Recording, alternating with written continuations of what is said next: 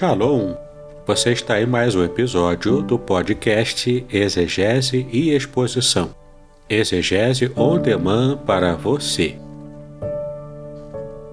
Aqui é o Davidson Pinhon, sou mestre em Ciências da Religião, pastor congregacional, professor de exegese bíblica no seminário e também publisher editorial.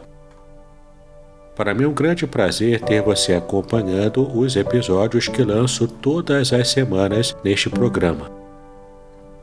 E aproveitando que você gosta de estudar a Bíblia com bastante profundidade, siga-me nas redes sociais e também conheça todo o material gratuito que eu tenho apresentado para o seu próprio estudo e aprimoramento bíblico. Dê uma olhadinha também nos links abaixo em dois cursos especiais o primeiro deles, Introdução à Exegese Bíblica, e o mais recente, A Trindade Revelada nas Escrituras Hebraicas.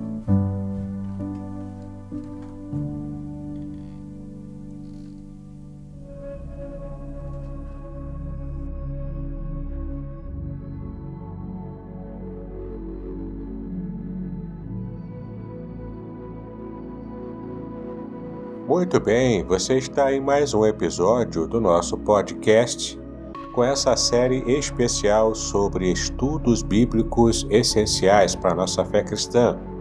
Eu tenho a certeza de que você está aproveitando bastante todo este conteúdo maravilhoso que temos colocado aqui todas as semanas para o seu aproveitamento.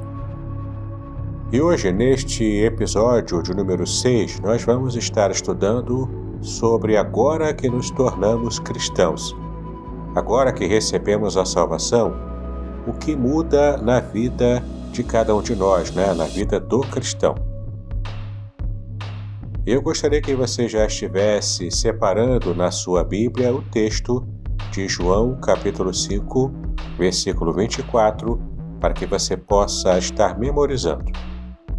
O texto diz o seguinte: em verdade, em verdade vos digo: quem ouve a minha palavra e crê naquele que me enviou, tem a vida eterna, não entra em juízo, mas passou da morte para a vida. Uma palavra muito importante, muito interessante, não é verdade? Então, agora, depois de convertido e regenerado, como nós estudamos nas aulas anteriores, você então se tornou um crente em Cristo Jesus. Isto é uma grande bênção que Deus concede ao homem. Ele fez isso por sua graça, e essa bênção traz uma grande alegria àqueles que a recebem. Mas você deve continuar se alegrando, e sabe por quê? Ora, porque a salvação ela representa ainda muito mais coisas, você vai perceber nessa lição de hoje. Mas antes eu quero convidar você para me seguir nas redes sociais, lembrar você dos cursos também que eu tenho aqui, especialmente o curso A Trindade Revelada na Bíblia Hebraica, que tem assim bastante conteúdo interessante para que você possa fazer um upgrade no seu conhecimento bíblico e teológico. Ah, e caso você tenha interesse em compreender um pouco mais da palavra de Deus com um tratamento especial, personalizado, você pode fazer parte de um grupo que eu criei, um grupo de assinatura, onde você tem acesso a estudos especiais exclusivos para quem, para quem é assinante. Inclusive, um dos cursos que eu já iniciei ali, com várias aulas já apresentadas, é o curso Fundamentos da Teologia Reformada. E então você terá uma base muito sólida para poder entender o que realmente pensam os calvinistas. Vale muito a pena e o valor é muito pequeno. Você pode acessar o link na descrição deste episódio e ver que por apenas 10 reais por mês você tem acesso a muito material interessante, importante, que vai contribuir muito para o seu conhecimento bíblico e até teológico. Muito bem, então vamos tratar do tema do episódio de hoje, onde estamos falando sobre e agora, que você já é salvo, que você já é cristão, o que vai acontecer com a sua vida no reino espiritual. Então vamos falar sobre o primeiro tópico do episódio de hoje. Hoje nós vamos ver que toda pessoa que se converteu, que recebeu a salvação, é um justificado. Sim, você é justificado. E justificar significa declarar justo ou declarar livre de culpa e de castigo. Portanto, temos aqui a palavra justificação, que significa o ato judicial de Deus, mediante o qual aquele que crê em Cristo é declarado justo aos olhos dele. Então, esse que é declarado justo fica livre de toda a culpa e também da punição. Observe, por exemplo, o que diz a palavra de Deus em Romanos capítulo 5, versículo 1, que diz: Justificados, pois, mediante a fé, temos paz com Deus, por meio de nosso Senhor Jesus Cristo. Muito interessante, né? Vemos aqui essa ideia da justificação pela fé já sendo apresentada na palavra de Deus. A justificação, portanto, inclui perdão dos pecados, isso baseado na justiça de Jesus Cristo, como está em 2 Coríntios, capítulo 5, versículo 21, e Filipenses, capítulo 3, versículo 9. Então, essa justificação ela é aplicada ao crente, e isso inclui também a remoção de toda a culpa e de toda a penalidade que pairava sobre esse crente. Você pode, por exemplo, conferir em Romanos capítulo 8, versículo 1, que diz o seguinte: Agora, pois, já nenhuma condenação há para os que estão em Cristo Jesus. E você pode também fazer uma comparação desse texto com Atos capítulo 13, versículos 38 e 39. Assim, a justificação traz consigo um outro benefício. E qual benefício é esse? É a adoção. Aquele que crê e é justificado é também restaurado ao favor divino.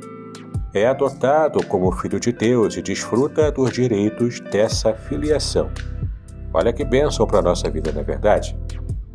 Veja o que diz Paulo ainda em Romanos capítulo 8, versículos de 15 a 17. E tente completar aí no seu caderno o que esse trecho fala sobre o que eu começarei falando aqui. Então, o crente recebe o espírito de. Tente completar como está na passagem de Romanos 8.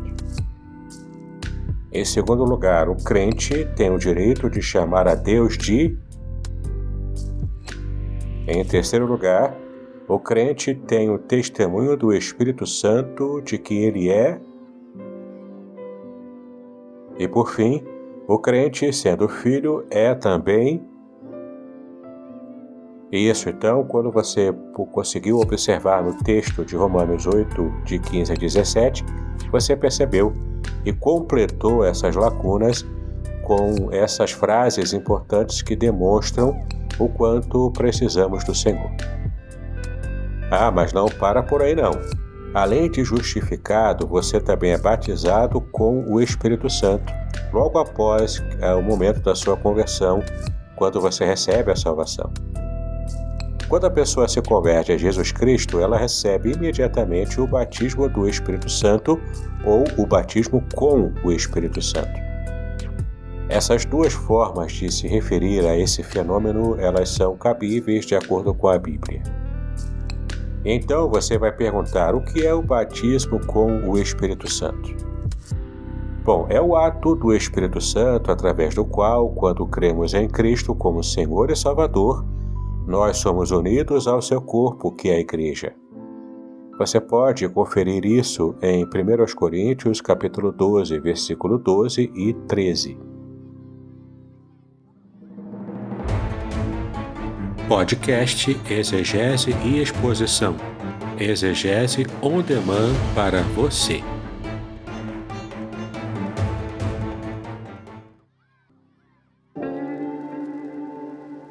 Shalom! Aqui é o Davidson Pinhon. Eu ajudo pastores e líderes cristãos a fazer estudos bíblicos na igreja sem ter problemas com interpretações bíblicas erradas. Então, se você está pensando em compreender a sua Bíblia com segurança, não deixe de assistir a mais conteúdos como este aqui neste canal.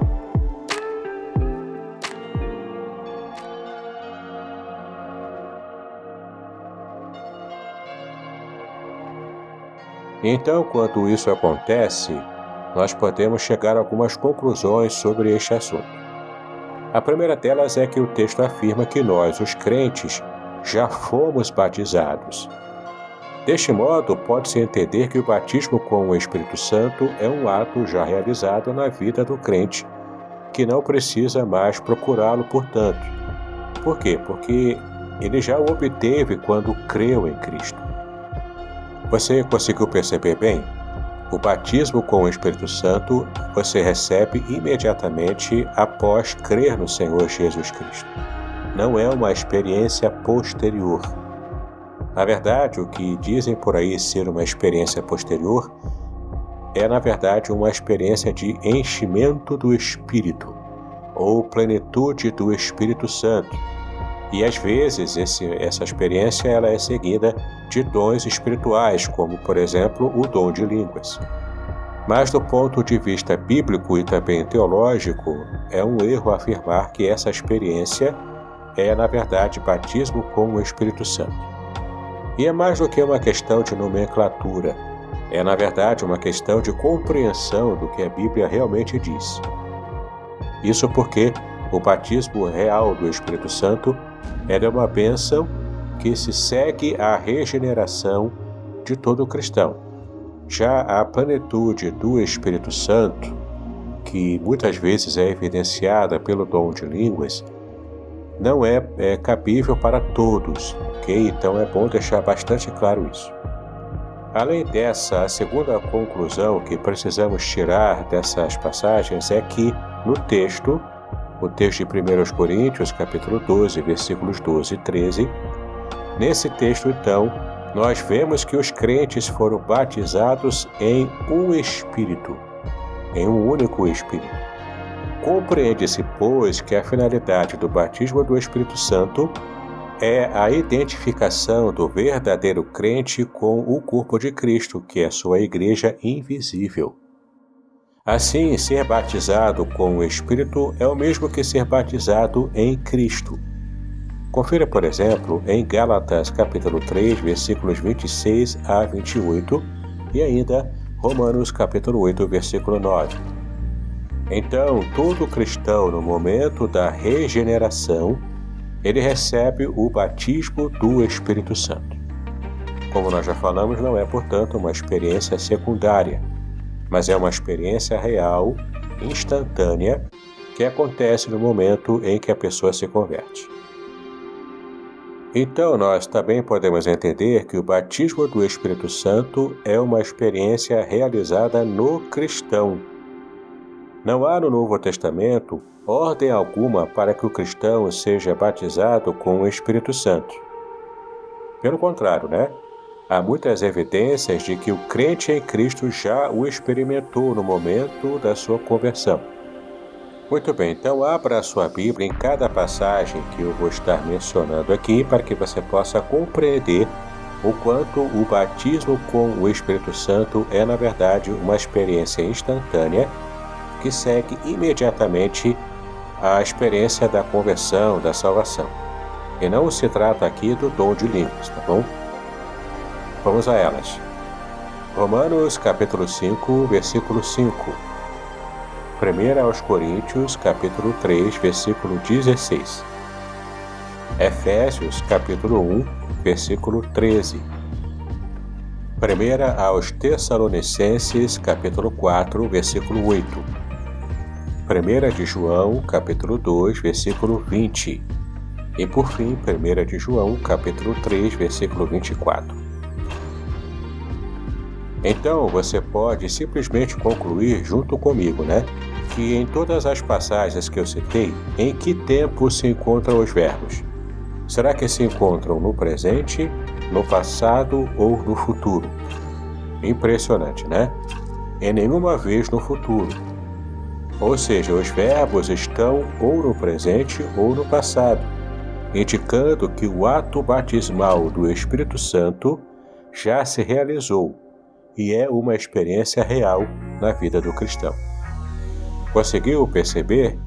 Então anote no seu caderno para que você jamais se esqueça de que o batismo com o Espírito Santo é, na verdade, uma experiência instantânea que se segue no reino espiritual logo após a, a experiência de conversão, de salvação.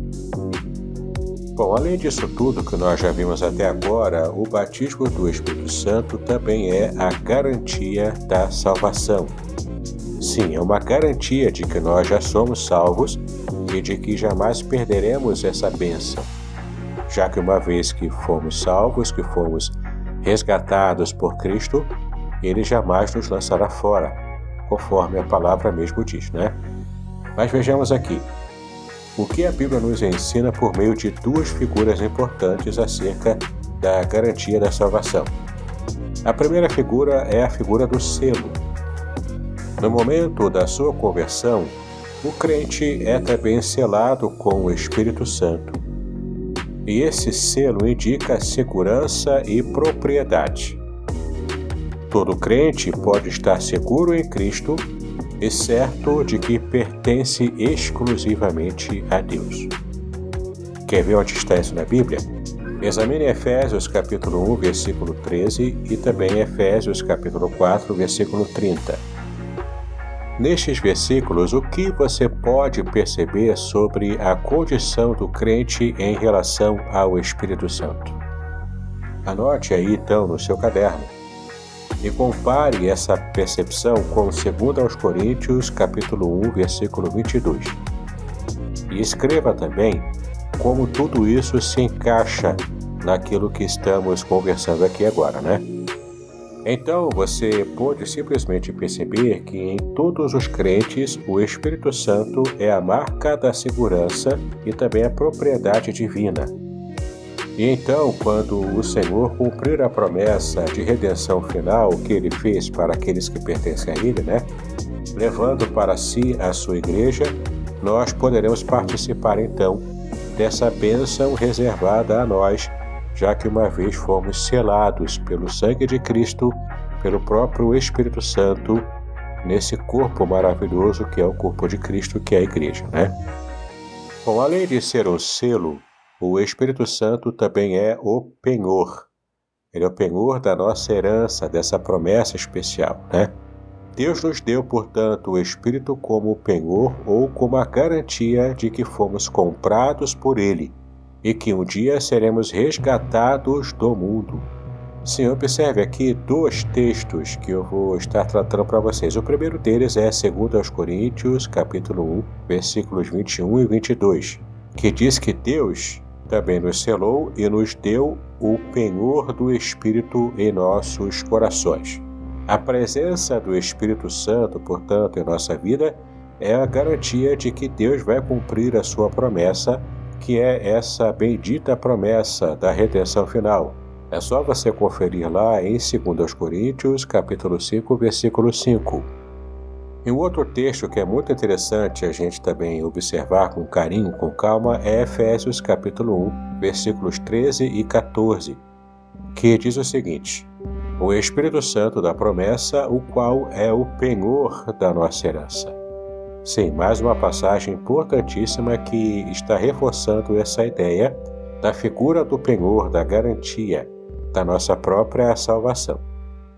Aqui o Espírito é a prova de que receberemos uma herança, no dia em que Deus realizar a redenção final daqueles que são a sua propriedade.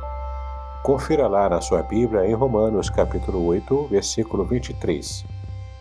Assim, de modo muito resumido, podemos dizer que quando somos batizados no corpo de Cristo, ao mesmo tempo o Espírito Santo entra em nossas vidas e nos cela através da sua presença.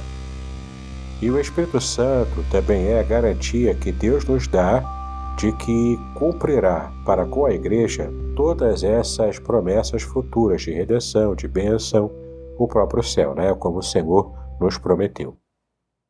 Então entenda, meu querido, minha querida, quando você se converteu, quando você recebeu a salvação, você foi justificado por Deus você recebeu o penhor do Espírito como garantia da sua própria salvação, portanto, você pode ter a certeza de que você está salvo. E por fim, você também pode ter a certeza de que recebeu a vida eterna. Então, além de toda a garantia que Deus nos dá através do Espírito Santo, a Bíblia nos fornece outras provas da certeza que o crente pode possuir quanto à sua própria salvação. As Escrituras Sagradas afirmam, por exemplo, que o crente tem ou toma posse da vida eterna. Observe, por exemplo, as palavras de Cristo que asseguram que a salvação é adquirida por todo aquele que ouve a palavra e crê nele. Veja lá em João, capítulo 5, versículo 24 e também no capítulo 6, versículo 47. Bom, a Bíblia também nos traz ainda a informação dada pelo apóstolo João de que todo crente pode estar certo de que tem a vida eterna, conforme você mesmo pode conferir em 1 de João, capítulo 5, versículos 12 e 13. Uma outra forma muito importante também de reconhecermos que temos a segurança da vida eterna é o testemunho que o próprio Espírito Santo ele faz no íntimo do crente, concedendo a ele a certeza de que é um filho de Deus, conforme você pode ver em Romanos capítulo 8, versículo 16. Assim é o Espírito de Deus no homem que o torna consciente da certeza da própria salvação eterna. Sim, meu querido, minha querida, você não precisa ter medo quanto ao seu futuro a bênção do Senhor, ela está sobre você que já recebeu a salvação. Após ser regenerado, você também foi justificado, você foi selado pelo Espírito, que é o penhor, a garantia da sua própria salvação, e então você pode ter a certeza de que já recebeu a vida eterna. Ora, mas é claro, isso não quer dizer que você tem um salvo-conduto para errar à vontade, para pecar à vontade, não é isso. Na verdade, nós vamos estudar no próximo episódio desta série que nós temos uma responsabilidade muito séria perante Deus, porque nós já nos tornamos cristãos. Então temos um compromisso para com Deus, para com a igreja, para com a própria sociedade também aqui no mundo, né? Então não temos um salvo-conduto para pecar. Na verdade, precisamos sim ter uma vida de santificação. Mas isso nós vamos estudar no próximo episódio, não é verdade? Bom, eu espero que você tenha gostado de todo o conteúdo, do que observou aqui, do que aprendeu aqui. E vamos lá, recomende esta série aos seus amigos, quem sabe algum novo convertido que você percebe que precisa de ajuda nos primeiros passos da vida cristã. Esta série vai trazer grande conhecimento e será de grande ajuda para esse irmão, para essa irmã, tá bom? Compartilhe, portanto, dê o seu like se você estiver me assistindo aqui no YouTube, no meu canal do YouTube. Aproveite e assine o canal, clique no sininho para receber as notificações e então receba muitos outros estudos importantes e interessantes também que eu tenho colocado toda semana aqui neste canal ou também no seu agregador de podcast preferido. Ficamos então por aqui. Que Deus abençoe os seus estudos, paz e bênção sobre a sua vida.